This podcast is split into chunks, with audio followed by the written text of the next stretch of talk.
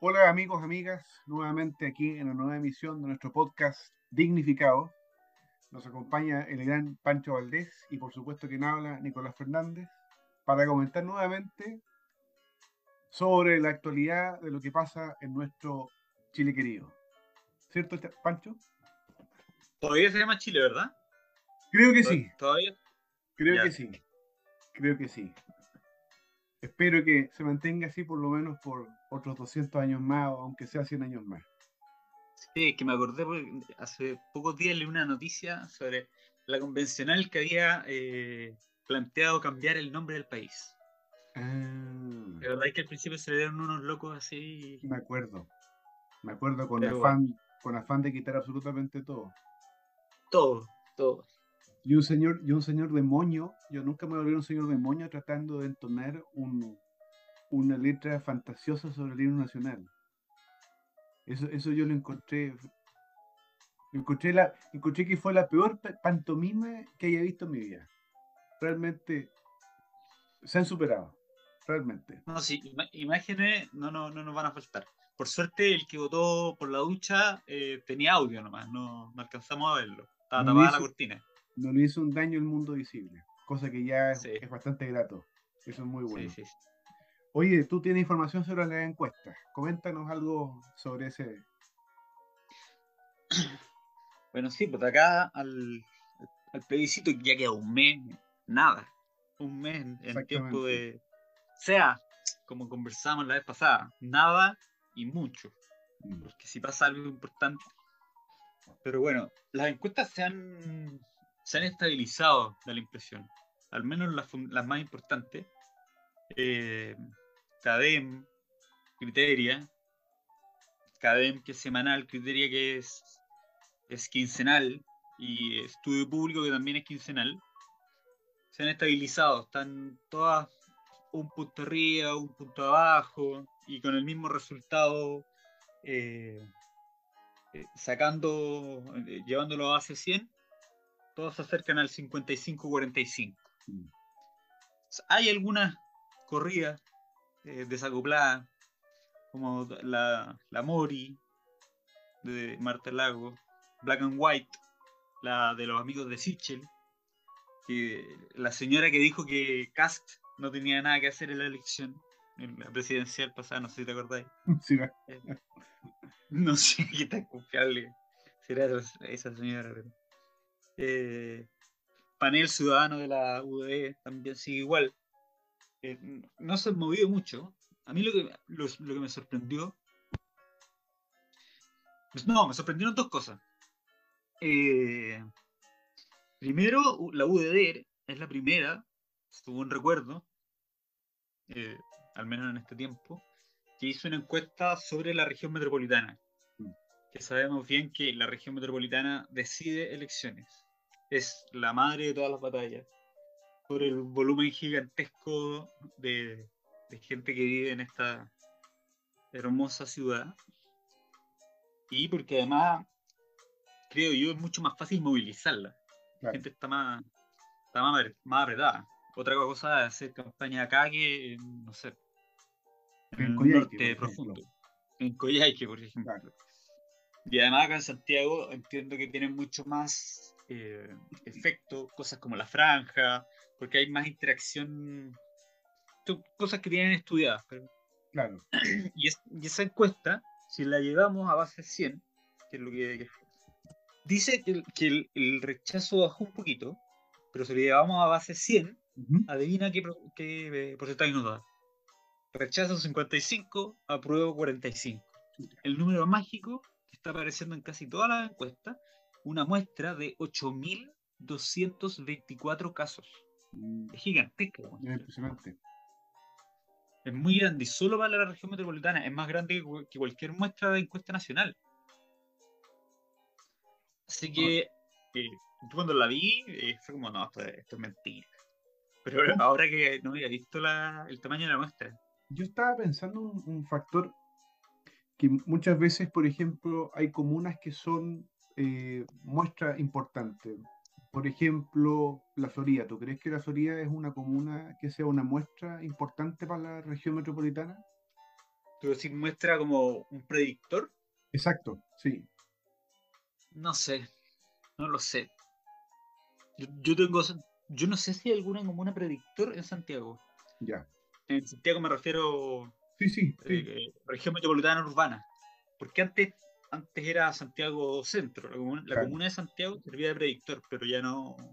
Eh, toda la gente que votaba en el Insuco eh, ya pasaron a, mejor vida. Así que, bueno, yo tengo alcaldesa comunista, así que no es muy predictor. Esperemos.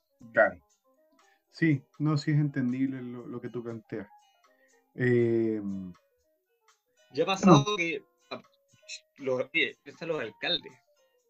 O sea, cuántas comunas que uno diría que son, y no pensándolo necesariamente por ideología política, mm. sino incluso caracterización social, eh, y que entró por el Partido Comunista o, o alguno de los partidos del Frente Amplio. es muy lolo que salga el, efecto Ñuñoa. O sea, sí. Eh, no es tan extraño. En cambio, ya tener un alcalde Woody es una cosa eh, rara. Claro, sí. Oye, y la otra cosa que te, quería comentar, que el presidente poeta se mantiene en su, evaluación. En general, o sea, no le va bien, pero tampoco está, está en el suelo. Está cerca del 36, pero la evaluación del, del gabinete de los practicantes, 20%. 20%. 20%. O sea, el equipo no le está respondiendo. No, eso está claro. El equipo dejó. El día uno, el equipo político del presidente está fuera. O sea, no, no entiende lo que es la estructura ni el funcionamiento del Estado de Chile. O sea, eso es algo que lo desconocen completamente. Basta ver lo que hace UMA, con, el, eh, con, la Unión Europea, basta ver las declaraciones que ha sido Rejola, basta ver lo que hace el ministro Jackson, la ministra Siches, en fin, así, suma y sigue. Sí, faltan ministros por nombrar. Sí, realmente faltan ministros por nombrar. Pero bueno, yo creo que es parte esto es peor que una suerte de amateurismo, si mal no, no, no, me sale la palabra, pero son, son, peores que amateur, realmente. Han, han, desaprovechado la posibilidad de poder eh, reivindicarse como partido político en el sentido de convertirse en una alternativa absolutamente viable de gobernabilidad. Eh, por ejemplo, algo parecido pasó en España con Podemos, donde el fenómeno de, ¿cómo se llama? ¿Cómo se llama ese fenómeno? Se me, se me acaba y que pasó en el 2000 de los... ¿Indignados? No, no eran los indignados. De, claro, de los indignados, toda la razón, efectivamente. Los que acampaban. Exactamente, los que acampaban. Lograron capitalizar eso como base de apoyo, pero después no, no, no en, en, alianza con el gobierno de Pedro Sánchez tampoco dieron el ancho, ni Íñigo Rejón, ni cómo se llama, ni Pablo Iglesias y, estos muchachos que nos gobiernan actualmente del Frente Amplio, está demostrado que no son alternativa, mm, pudieron conformar cuadros, pero esos cuadros no dan el ancho en, materia política, en materia institucional y en materia administrativa. Bueno, incluso, en España eh, el Coletas, como le dicen, eh, Iglesias y Arrejón quebraron la, cosa no es tan distinta en otras latitudes. Bueno, algo, algo muy parecido a lo que sucede, tengo entendido, entre Jorge Sharp y el presidente Gabriel Boric. Sí, pues, amigos de toda la vida. Amigos de toda la vida. Pero bueno. Eh, yo, yo ahí la, reflexión que, hago al respecto así como dicen que la historia eh, no se repite pero rima. Eh, yo, creo, y lo creo de verdad, no, es por... Obviamente en espero que en circunstancias menos dramáticas, pero que Boric va a tener que hacer la misma lección, elección que debió haber hecho eh, el presidente Allende y que no hizo. Y que por no hacerla se sucedieron una serie de acontecimientos que terminaron en el zapato chino que conocemos es, ¿cuál es la elección? ¿El Partido Comunista o el Partido Socialista? ahora juegan eh, roles cambiados respecto a, esa, en esa época.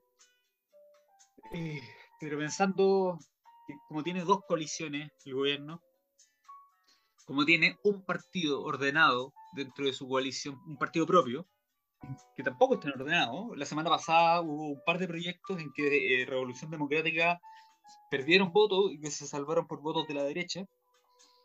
Eh, el partido del presidente no es muy no es ni muy grande ni muy ordenado después el Frente Amplio tiene un montón de colectivos y, grupos y cosas así el Partido Comunista de Chile eh, no es cualquier Partido Comunista el Partido Comunista de, de Telier y de Carmona claro. es, un, es un partido que no da punta sin hilo son unos gallos que, que provocan crisis a propósito para sacar ventajas y, e ir ganando poder. Son muy. Son muy distintos a lo que uno entendería por el comunismo normalmente, porque ellos no son. usan el discurso utópico, pero a ellos está todo en la práctica. todo, todo es praxis. Bueno, si por algo fueron paramilitares, y el, más que mal, aquel que tiene una formación en ese tipo es práctico y tiene que ser práctico. Sí, pues efectivamente, ambos, y ambos fueron del, del, grupo armado. Eh, y en cambio el Partido Socialista, que es el que le podía dar, como decía, tú tienen cuadros, pero, pero la, política más que conocimiento, inteligencia, de repente mucho, mucho de prudencia, sabiduría, incluso conexiones, y ahí tenía el Partido Socialista, que, que lo estaba los brazos abiertos. Y, y nada, pues, después del Georgiazo, quedó claro que el Partido Socialista no quiere nada con ellos. Eh, eh, de hecho, tuvieron que frenar. No sé si lo leíste, pero el Partido Socialista iba a pedir la renuncia de Jackson. Jackson. Eh, hay un senador, no, no me acuerdo en este momento cuál, que mandó a comprar un pony. Un pony de juguete, esos plásticos, porque iba a ser, a los parlamentarios les encantan estas cosas, eh, para regalárselo al ministro para que se bajara del pony. Y lo convencieron en el último minuto. no fue el senador, el senador Fidel Espinosa, ¿no? No, no, no, no fue el amigo Espinosa, no fue otro. Creo que fue uno del PPD. Pero yo creo que tiene que tomar esa decisión y tiene que tomarla lo antes posible, porque si no se va a hundir en, en tratar de estar bien con ambos. Simplemente no puede. No, porque está claro de que un pie en la calle, como decían esa metáfora que encontraba espantosa, un pie en la calle y otro pie en la moneda o con el poder, bueno, este gobierno tiene que decir. Y yo creo que esa es la pugna. Si, se, si forma alianza con el Partido Socialista, con el Partido por la Democracia, el PPD, en el fondo está claro que ya el giro es hacia una socialdemocracia, con naturalmente algunos acentos, digamos, más postmodernos, eh, a diferencia de la convergencia entre todas las otras fuerzas con el Partido Comunista. Eh, y yo creo que ahí está el asunto, es decir, eh, Boric, el presidente Boric tiene un gran aprieto, está, como dices tú, en los zapatos chinos a partir de la circunstancia histórica que tú acabas de destacar. Eh, y, por ejemplo, ahora con la constitución, el Partido Socialista está embarcado en el aprobar para cocinar, que eh, a mí, yo por supuesto no es mi opción, pero no, la veo apocalíptica. creo que ahí se puede, cuando pasa a los partidos, creo que se puede arreglar esto. Pero Telier eh, ya dijo que le gustaba el 99% de la constitución. Creía que se podía perfilar un 1%. O sea. No, no. nada. Está claro, que, el propósito del Partido Comunista es mantenerse fielmente al propósito del programa. Eso está claro. Sí. Aunque yo. Ahí está la pregunta de siempre. Por los comunistas. Mm. Porque los comunistas realmente. Eh, y esta es mi, y con esto para dar la lata con mis intuiciones, eh, yo creo que lo que quieren hacer en esta cuestión es Bueno, ellos no pueden votar, no pueden votar rechazo. Eh, no pueden hacerlo. tienen, tienen 600.000 votos que mueven a voluntad y los van a mover a la prueba, van a aprobar. Mm. Pero después van a, van a hacer obstáculo eh, para las reformas, siendo maximalistas, creo yo. O sea, no, es que van a querer eh, moderar la constitución, no van a querer más, la van a encontrar corta. Porque a ellos lo que les sirve es que el, proceso fracase. El proceso no solamente no eh, limitado a la, a la convención. El Partido Comunista les sirve que fracase. Si el Partido Comunista nunca hay que olvidar que ellos funcionan con una dialéctica hegeliana. Eh, llevada al materialismo, pero esto es agudizar las contradicciones. A ellos no les sirve que la situación se arregle, por así decirlo. De hecho, hay un texto, voy a buscar para otro, otro, programa, en la antología de Marx, en que dice Marx que no, de los textos del Marx joven, que eh, los pobres no tienen que ir aceptando mejoras parciales en su calidad de vida, como pequeñas mejoras que les dan los burgueses. Mm. Lo, que, eh, lo que hay que hacer es agudizar las contradicciones. O sea, que vivan peor, porque solamente eso les da la conciencia de clase. Y solamente con la conciencia de clase surge el proletariado, que es el sujeto hegemónico revolucionario. Exacto. Así que no les conviene. Exactamente. Bueno, y está claro también que el propósito, bueno, el Partido Comunista es la voz de Chávez, es la voz de Cuba acá en Chile, eh, y en el fondo esa, ese, es el esa es la ruta de ellos. De hecho, la diputada Cariola, perdón, el diputado, la diputada Cariola, lo comentó en, el, en un programa con Cristian Banken cuando le, le dice, pregunta por el modelo sobre Cuba, y la diputada dice, bueno, en Cuba hay cosas muy buenas, y no obstante que le dice bueno, Cristian Márquez desesperadamente, mira, tú sabes que aquí hay restricción a la libertad, hay problemas de pobreza. No, pero Cuba sigue siendo un régimen eh, bastante bueno para la, para, la, para la población allá. Bueno, en fin, ese es el, esa es la línea trazada por ellos y yo creo que no es algo que se mantiene inmodificado. Sí. Absolutamente modificable. Lo demás es discurso pero en los hechos, Exacto. allá apuntan. Exacto. Quizás la única disidencia podría ser el doctor, el profesor Artés, que es un estalinista de tomo y lomo, pero, es, pero obviamente el Partido Comunista no toma esas, esas ideas. No, como, como todo comunista de bien, eh, culpó a Stalin de todo. Exacto. De, todo lo malo que pasó en el siglo XX, culpó a Stalin. Exactamente. pero la doctrina permanece de pura. Exactamente. Oye, eh, bueno, en fin. Eh, ¿Cómo se llama? ¿Cuál es el otro tema que teníamos nosotros ahora para tocar aquí, Pancho? Ando, andamos con el. Tú me habías comentado la, la, carta del profesor Bengoa. Ah, sí. Sí, bueno.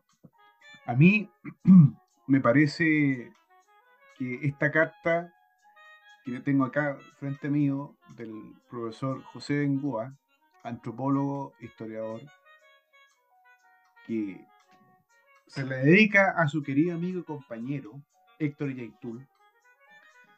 Primero que todo, uno podría hacer un desglose no solo de lo que dice en sí mismo, sino en el fondo, cómo un profesor puede hablar respecto de alguien que amenazado al, Estado de Chile y al pueblo de Chile, pero en el fondo somos parte del Estado, con actos terroristas. Y le, dice compañero, es decir, en ese acto de tratar de congraciarse con el delincuente. Entonces, uno podría decir en esto que hay un ejercicio bastante rastrero, por utilizar las palabras del compañero Allende también, bastante rastrero para poder decir, mire, francamente, usted no siga cometiendo fechorías por 30 días para que se pueda aprobar el, el, apruebo. Como que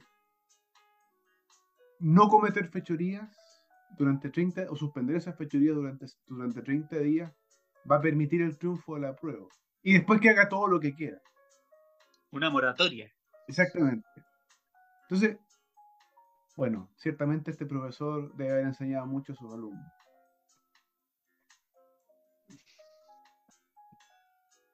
Sí, y, ese compañerismo es, cómplice. Claro. Yo, yo la verdad al profesor Bengoa no, no lo he leído, solo comentarios, lo, lo, he visto en la televisión, pero juzgando eh, a, partir de la carta, simplemente, no, no, me parece aceptable. Así de sencillo. Dentro de una democracia, eh, porque además hace sospechar muchas cosas al respecto. Yo entiendo que las teorías del sobre el, enfrentamiento entre el Estado y el pueblo mapuche van más o menos por la línea de, de las reivindicaciones de los sectores izquierdistas, de los sectores politizados hacia la izquierda, pero, pero no, es propio de un académico. Y, yo tenía, yo tenía al menos al profesor, por eso te dije el profesor Bengoa, eh, yo acá en las tardes converso mucho con los vendedores de libros, y, todos ellos, hay, hay, tres que son historiadores, eh, le tienen mucho respeto académico. Mm. Y yo no, yo no esperaría eso ningún académico respecto a ninguna. Al menos los términos tendrían que ser distintos. Él tendría que llamar al cese de la violencia, punto. Claro. No, pero no, no cese de la violencia hasta que nos convenga y después haga lo que quiera. Eh, ahora, entiendo. Entiendo esto como dato. Dato. Me, arranco un, minuto de la carta del profesor, del maestro Bengoa eh, ojalá lo haga reflexionar porque le han dado duro. El tema de del receptor de la carta está bien, está bien complicado. Exacto. Él, él, porque no sé si te acordáis que, bueno, están las fotos, ya nada, nada muere con, con internet. Están las fotos de eh, el diputado, el entonces diputado Boric, visitando la, la comunidad liberada, lo que eso decía el texto, de Temucuicuy, y con el puño en alto, por supuesto. Y la imagen de no haberse bañado durante un par de días. Eh, disculpa, se me olvidó el nombre del, del, señor líder de, la CAM. Héctor Yaitul. El señor Yaitul, que está con su familia además eh, tiene un problema en este momento, porque Yaitul estaba optando, según entiendo yo, por acercarse, obviamente atrás de la izquierda, como a la vía pacífica. Ese, cambio que han hecho el M19 en Colombia, el del presidente Petro, la FARC, del próximo presidente quizás vaya a saber uno, eh, y muchos otros grupos en América Latina. Pero y en eso estaba Yaitul. Las conversaciones, Yaitul conversaba con, con el ministro Moreno. Claro. O sea, no era un, no era un. Pero ¿qué pasó? Que han aparecido nuevos grupos violentos. Casi todos se llaman Resistencia Algo. Claro. Y que además dentro de la CAM hay un, un, nuevo grupo de líderes, una nueva generación, la generación siguiente al, al señor que, que creen que él se, se vendió básicamente. Porque, claro, la CAM se creó para otros objetivos, no, para. Y, y, sienten que ahora les toca a ellos. Entonces, es la típica pugna dentro de un grupo violento mm. en que vienen los más jóvenes, quieren quitarte el poder. Yo tiene que ser el viejo para demostrar que todavía tiene el poder, mostrar eh, violencia, Por fuerza. Tiene que ser una demostración de fuerza. Acompañado de lo que tú dices, la carta de Opengoa que fue publicada en Le Monde, esto parece casi como un mensaje cifrado. Me recuerda como esas películas donde uno emite un comunicado que sea emitido en la prensa, en cierta prensa en particular. O sea, es como la forma de operar de un grupo terrorista, es decir, comunico en cierto diario que, comillas, puede ser afín a mis ideas. Entonces, a mí, a mí cuando aparece esta carta me recuerda casi como, como te digo, una cosa cifrada. Cifrada. Exactamente. algo que hay que traducir al idioma, obviamente, español, para que, o viene quizás al idioma de ellos, para que tenga un significado. Ahora, yo estoy de acuerdo contigo, yo creo que en el fondo, eh, de alguna otra forma, el grupo de el señor Yaitul ciertamente se le está desbandando esto y tiene que haber un golpe de timón. o sea, es algo, es algo de la causa, tiene que haber un golpe de timón. Decir aquí quien está al mando soy yo. Sin lugar a dudas. Pero estas cosas, si no, son, son peleas internas, bueno, hablábamos antes de, los comunistas, estas pugnas internas eh, son de no acabar. Y solo se solucionan cuando el, cuando el señor Yaitul, por un lado, y, lo, y los otros eh, jovencitos por el otro lado, son derrotados por la legítima fuerza del Estado. Exacto. Ese, ese es el único fin que puede tener porque a nosotros no nos interesa que lidere ni uno ni otro, una, una organización criminal. Eh, no nos conviene que lidere ni uno ni otro, sino que el Estado de Derecho vuelve y la gente pueda vivir en paz y no más encima tenga que estarse. ¿Cachai? Qué locura que se va a extender el estado de excepción a dos regiones más. Mm. O sea, este país ya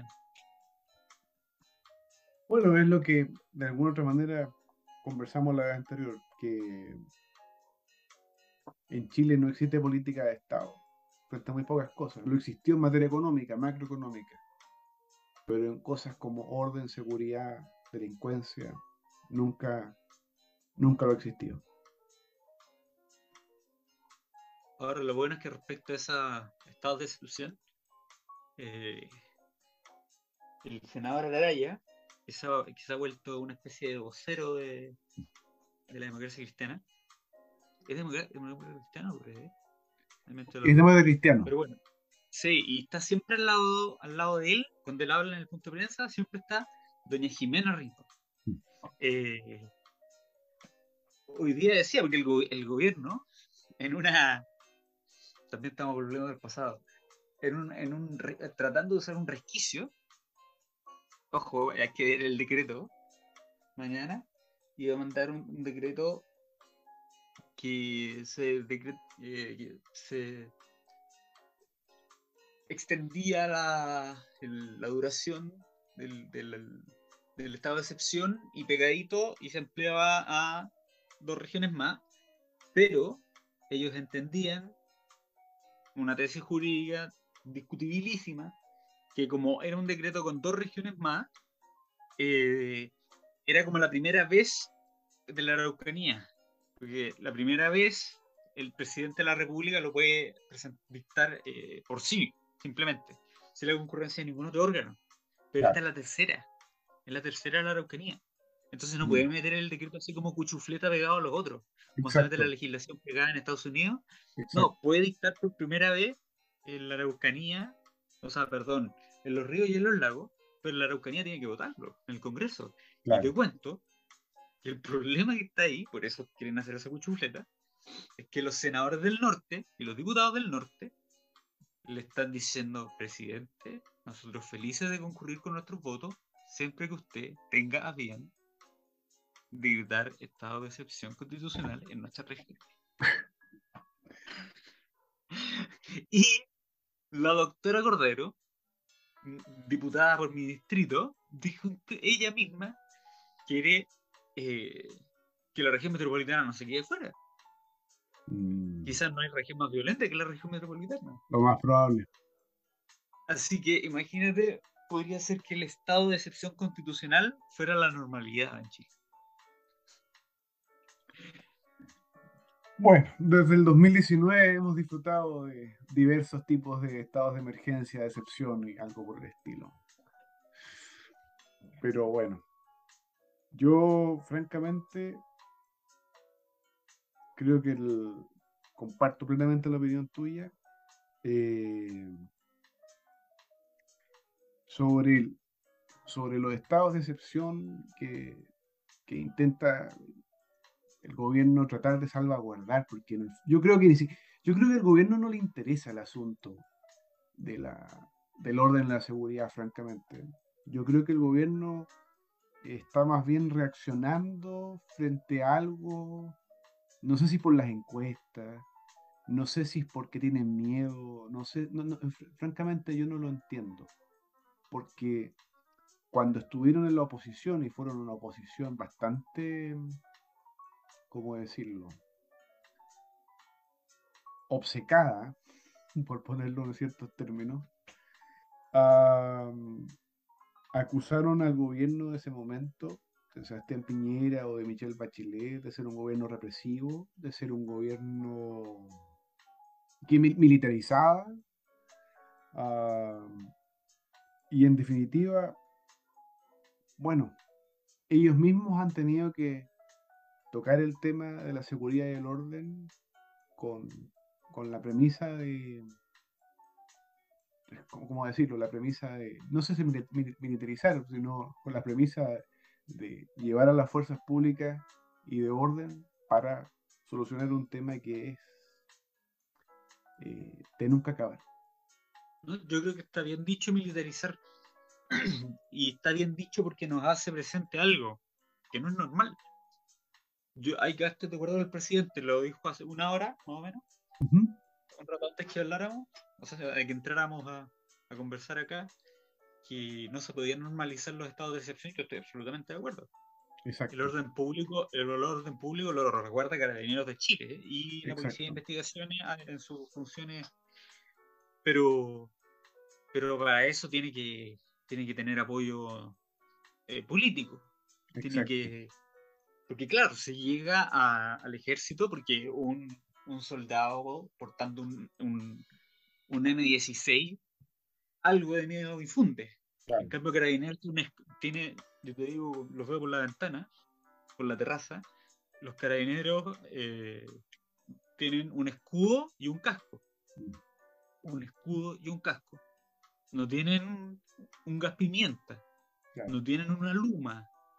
No tienen nada. O sea, arma no tienen ninguna veía hoy día las protestas en, Perú. Por último, tenían unos rifles, era, un rifle de aire comprimido. No sé lo que disparará. Eh, como esos de. Sí. Deben ser balines. Como esos de pintura. Eh, bueno, pero tienen algo.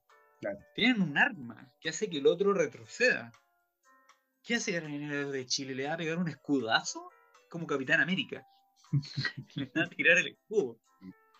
Entonces, yo creo que militarizar, si yo, tampoco quiero que esté militarizado. Yo creo que los militares tampoco quieren estar ahí recordando el orden público. Tenemos militares que están siendo juzgados por, por actuar eh, siguiendo las instrucciones que se les dieron en estado bajo estado de O sea, el mundo es loco. Por supuesto que le estamos cargando la, el, el, orden público a gente que no corresponde el, ejército de Chile siempre vencedor, eh, siempre vencedor, jamás vencido, no está para otras cosas, no está, para recordar el orden público. No, ciertamente que, no. es que Carabineros vuelva a tener eh, las facultades y el margen discrecional, no arbitrario, discrecional. De poder actuar y considerando también que están bajo circunstancias especialísimas porque yo creo que todo el problema empezó cuando se, se juzga, ahora que hay imágenes de todo, ya mm. sea desde una cámara arriba, un celular, entonces se ve que hay eh, eh, un carabinero tiene una, bomba molotov, entonces el carabinero tiene que reaccionar siguiendo un protocolo estricto eh, después de ese acto frente a quienes lo, lo atacaron. Yo no sé si alguien puede, puede reaccionar siguiendo un protocolo estricto. No, yo creo, yo creo que eso es impensado. Y hay una, disculpe que a lo mejor me remita a algo histórico, pero, o a un hecho ficticio, que bueno, real y ficticio, ficticio en su dramatización, pero real en los hechos. Que hay una serie, no sé si tú tuviste, Pancho, que, que, de John Adams, que fue el segundo presidente, fue el segundo presidente de Estados Unidos. Una serie excelente, una miniserie excelente, donde actúa un actor que no me acuerdo el nombre, se llama, es un Paul, Paul eh, Bellam, es un, nombre italiano. Pero la cosa es que muestra la faceta de Paul Adams abogado. Y en, Boston, la ciudad donde él vive, ocurre una suerte de motín donde personas de la ciudad eh, asaltan un cuartel de, eh, en ese momento, de, no recuerdo si era una agencia de, la corona, algo, pero hay que recordar que en ese momento todavía eran parte de la corona británica. Entonces asalta un cuartel de soldados británicos, de casacas rojas. Y eh, sucede que el oficial es apedreado junto con su subalterno y uno de los subalternos dispara. Y cuando dispara, mata a alguien. Entonces, ¿qué es lo que pasa? La gente de ahí aprehende a todos los personajes que era una turba contra seis personas, más o menos. Y John Adams, lo, interesante es esto. John Adams le dice a los jueces, al juez ahí, en esa, ocasión, y le dice al público, y Adams, fue el abogado de los ingleses. Y le dice al público y al juez, ¿acaso cuando ustedes se enfrentan a una turba, ¿acaso estos soldados deben comportarse como un filósofo estoico? Es decir, impasible total frente al temor o al pánico absolutamente humano que significa enfrentarse a una turba? Bueno, y yo pienso con esto lo que tú muy bien decías, es decir, claro, es importante tener un procedimiento y eso es fundamental en un orden racional. Pero creo que ese apego tan irrestricto llega a ser absolutamente injusto. Y tampoco se trata de, la otra, eh, por eso discrecional, no, no arbitrario, pero que tiene un margen eh, dentro de lo razonable. Dentro de lo razonable, están actuando bajo circunstancias eh, que no se las deseamos a nadie, y de hecho están actuando por nosotros, para que nosotros no tengamos que, que hacer eso. Exacto. Se nos olvida. Yo aquí estaba viendo las declaraciones de Cancillería sobre las, bueno, las últimas de la canciller Urrejola. Bueno, entonces como te comentaba sobre el tema de las declaraciones de la Cancillería a través de la ministra Urrejola, donde señala, entre comillas, que hay un fallo de la Haya que le da la razón a Chile. Es un tema que los bolivianos en su propia constitución establecen su aspiración de tener derecho al mar. Me parece que es una aspiración legítima, pero hay un fallo y Chile es respetuoso del fallo. Cierre comillas, dijo la ministra. Pancho.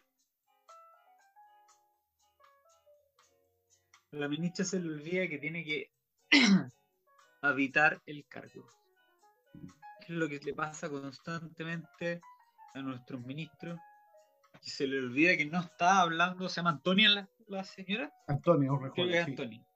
Antonia, la señora Antonia Urrejola está dando su opinión personal ahí, que en cuanto a opinión personal es una opinión más, pero como canciller de Chile no puede decir esa barbaridad. No, se les olvida que no son opinólogos. Se les olvida que eh, el, el, buen político sabe cuándo hablar y expresarse porque le conviene, y si no, dar respuestas cortas y precisas. ¿Por qué meterse en un tete? Según he entendido estos días, se ha, citado en fallos de juicios de la Haya, se han citado tweets. Tweets. Y nuestra canciller se da el gusto de dar por legítima no sé qué entenderá por, entenderá ella por legítima, pero reconoce que la demanda boliviana es legítima y que la situación actual solo permanece porque hay un fallo. Y Chile respeta los fallos. Pero se le olvida que los fallos se puede recurrir. Y resulta que nuestra canciller dijo que la pretensión boliviana es legítima. Teoría de los actos propios. Yo creo que seguimos con, con los practicantes y cada día se va a sumar, se, suma cada, va a salir después obras públicas, va a salir agricultura. Claro. Bueno, me imagino que la señora Urrejola, no sé si es abogado, pero entenderá, yo, yo, ojalá, Debe ser socióloga, no sé, yo no sé si a estas alturas deseo que sea abogada o, bien lo, no, no sé, pero en fin, porque está claro que el fallo de la Haya, del Sistema Internacional de Justicia, es un fallo inapelable, primera cosa. Segunda cosa, es claro que la ministra, por asuntos de... Entonces, como señalaba, está claro que la ministra entiende que las declaraciones de los funcionarios de la Cancillería, de los agentes del Estado, sí generan responsabilidad, sí generan compromiso. Y efectivamente el, el corazón de la demanda boliviana era las declaraciones y los comunicados que ha emitido la Cancillería del Gobierno de Chile durante muchísimos años para defender la teoría de los actos unilaterales en materia de derecho internacional público.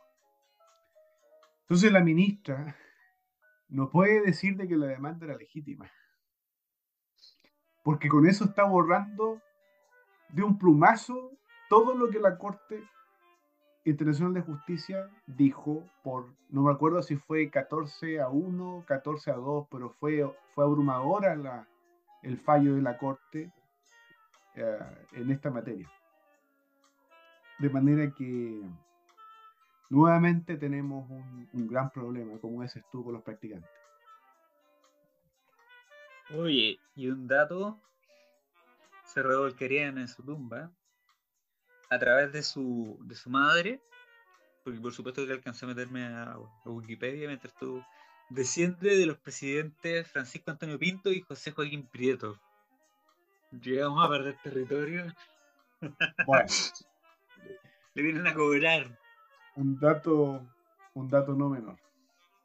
¿Tú sabías que la, la, la canciller está pedida? Para el cambio de mando, o sea, el cambio de mando, para el cambio de gabinete. Ya. Eh, va a salir, va a salir. Porque tiene fuertes, porque, o sea, no se basan, fuertes discrepancias, es decir, no se llevan pésimo. Sí, ella con la jefa del segundo piso. Eh, se me olvidó cómo se llama, no me acuerdo los nombres, pero. Ay, la jefa del segundo piso. Pero, a ver, el, el, punto es por qué se llama con la con la señor, con la jefa del segundo piso. Pancho. Porque Lucía Damert. Lucía Damert. Ah, ya, ya, No, primero se llevan mal personalmente. Al punto que en la gira, en la brillante gira de Estados, eh, del presidente de Estados Unidos, donde desafió a Estados Unidos en territorio estadounidense, por no estar ahí ningún representante de Estados Unidos. Eh, bueno, primero ahí hubo un de quién es la culpa, lógico. ¿De quién es la culpa? ¿Cancillería o los asesores? de todos. Cuando algo así, de todos me parece. Aunque creo que más de, de, segundo piso. Eh, y después entiendo que tienen visiones distintas a lo que hay enfocarse en materias de, relaciones exteriores. Lo que en todo caso todo va, relaciones exteriores tenemos para hacer un circo con el, con el subsecretario Humada. Por supuesto. Entonces, entre la, la canciller Urrejola, el subsecretario Humada y la, la jefa del segundo piso, que es de nacionalidad peruana, y que su padre fue. eh, estoy casi- no lo voy a decir porque no estoy seguro, seguro, pero creo que tuvo algo que ver con un grupo violento. Ya. Dejémoslo ahí. Estamos, pero. No sé si te podríamos haber elegido peor gente eh, para defendernos. Faltaba que estuviera Choquehuanca. Eh, nos faltó poco para llamarlo a, Cancillería. Bueno, son los. García Linera. Exactamente, Álvaro García Linera, que es el ideólogo del, del, Sí, del orejero. presidente. claro, el presidente Evo Morales. Bueno, oye Pancho, terminemos con nuestro famoso ojo al charqui.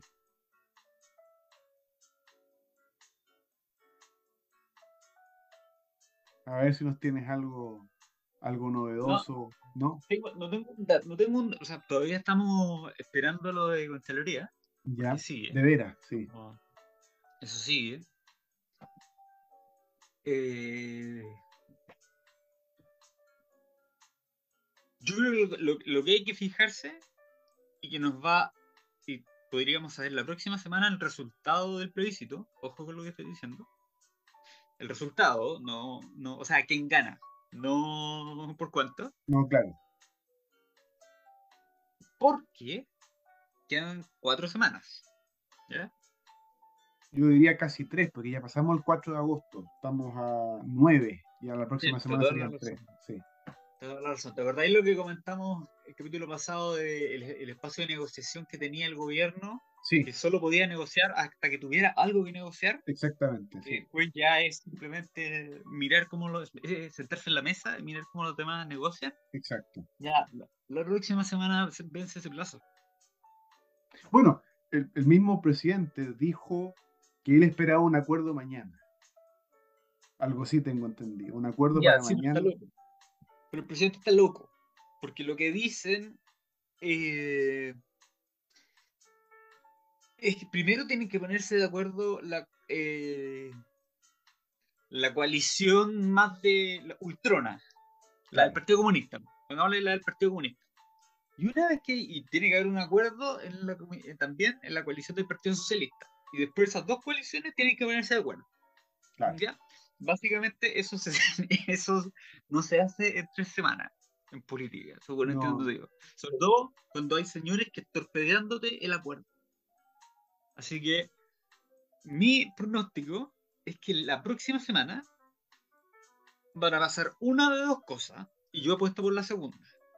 ¿Ya? Es el acuerdo funciona. Pero no, no, no es que llegue y funcione, ¿eh? Pelean. Pelean. Así como pelea de payaso. Sí, esto es pico ellos. ¿Quién es menos esto, quién es menos aquello? Sí, es verdad. No, no, no, pero digo fin- fingía, una coreografía. Ah, ya, ya, ya, perfecto. Ya, ya. Y el presidente, el presidente convoca a una reunión de los partidos y los ministros a Cerro Castillo y eh, con mucha pompa, solemnidad, salen al patio y con el mar de fondo anuncian que se ha llegado a un acuerdo eh, entre todos estos partidos, cosa que estaba media cocinada, pero ¿qué, qué logra? Logra, además de salir de este problema, darle puntos a la prueba y hacer que suba el presidente. Claro. Típica jugada de magia política de manual. eh, por, por detrás de la escenografía está pasando algo. Son como las sombras chinescas. Un poco de sombras. Un juego de sombras. Pero yo creo lo que va a pasar es que estos gallos tienen números. No sé si. Yo sé que el gobierno pasado tenía números diarios. Por un amigo mío que trabajaba en el segundo piso. Pero mm, ahora tendrán cada dos días, cada tres días, no más que eso. Porque, la, porque el panel de la UDD es cada tres días. ¿Ya? O sea, la moneda no puede tener eh, menos que eso. Claro. La próxima semana van a ver que eh, como el, la, la- el, el plebiscito y el presidente están amarrados, como el presidente es el jefe de campaña, es el vocero, y como el, el plebiscito se va a perder, porque cualquier experto electoral puede ver eso con tiempo. Obviamente van a, van a fingir y van a seguir adelante, pero eh, van a ver que van a perder y la moneda le va a soltar la mano a, a la constitución y se va a dedicar a gobernar, a hacer otras cosas. Algunas no le faltará excusa, dirá que eh, la decisión ahora es de los chilenos, que ellos van a, son el gobierno de todo Chile. Bueno, y si se pierde, es culpa de los partidos y no del gobierno. Esa, esa, esa, esa jugada yo creo que es una tesis muy buena. Eh, y lo único que les podría quedar al gobierno es la languidecer nomás en su intento de gobernar. Porque ha jugado todo la prueba. Sí, no, creo que ahí, ahí lo que puede hacer es una vez pasada la fecha que estúpidamente se pusieron por el cambio de gabinete, se lo leí a alguien en Twitter, no es mío, así que lo reconozco. El presidente Boric no puede sacrificar la constitución por su amistad con Giorgio Jackson y Eisky Asiches. Sí. El presidente tiene que hacer un cambio de gabinete. Punto. Tiene que sacarse de la cabeza y tiene que asumir una realidad que él mismo se impuso. Que su gobierno tiene dos coaliciones. Entonces, si tienes dos coaliciones, no es necesario que tu ministro del Interior sea una doctora sin partido político. Tú puedes poner de ministro del Interior, como se ha dicho hace tiempo, hace algunas semanas, aunque a mí no me gustaría, pero Carolina Toa. Yo pondría de ministro del Interior a. porque es mujer, obvio, todos esos guiños. Pero yo pondría de ministro del Interior al tiro a Carlos Montes. Ya lo tenéis dentro del gobierno, ya conoce un poco la lógica. sí fue elegido muchas veces mejor senador. Oye, recurre, si tenéis dos coaliciones, ya, no sé tan violento, pero dale un tercio de los ministerios a tu coalición social demócrata. mira, a mí lo que tú dices me recuerda algo respecto cuando Bachelet saca a Andrés, Andrés Aldívar y pone a El Mundo Pérez y Hombre. Sí, sí para tratar de salvar las aguas. Y gran, gran político yo. Sí, sí, sí. Pero aún así no logra subsanar el asunto en el corazón del gobierno. Imagínate ahora. O, por ejemplo lo que hizo Piñera 2 también. Sacar a Chadwick y después creo que, no, no, me acuerdo el, otro ministro que puso el interior. Eh, Gonzalo, Gonzalo Blumel.